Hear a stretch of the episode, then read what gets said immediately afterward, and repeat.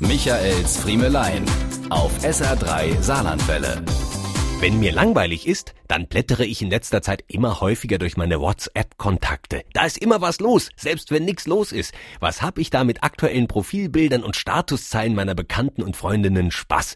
Und ich spreche nicht von meinen Kindern und den ganz Jungen. Lustigerweise gehen gerade die Älteren und hier speziell die Frauen ab wie Schmidts Katze.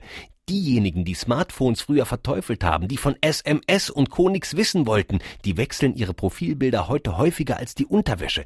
Da sieht man sie mal mit Sonnenbrille, mal mit dem Partner, äh, wenn sie gerade Knatsch haben, dann mit der Katze, wenn die ersten Sonnenstrahlen rauskommen, ganz bescheiden im Cabrio und wenn sie so richtig auf den Putz hauen wollen, dann im All-Ink-Urlaub unter Palmen am pudergezuckerten Karibikstrand.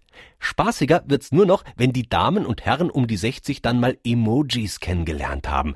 Dann gibt's in jeder Statuszeile den zur aktuellen Gefühls- und Weltlage passenden Smiley.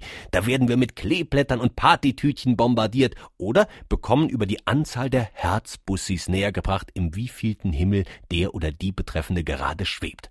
Und wem das auch noch zu vage ist, der greift dann auf die gute alte ausformulierte Statuszeile zurück, streicht das Hi, I'm using WhatsApp und ersetzt es wahlweise durch Das Leben ist schön, Carpe Diem oder Schwenke ist geil. Diese und mehr von Michaels Friemelein gibt's auch als SR3 Podcast.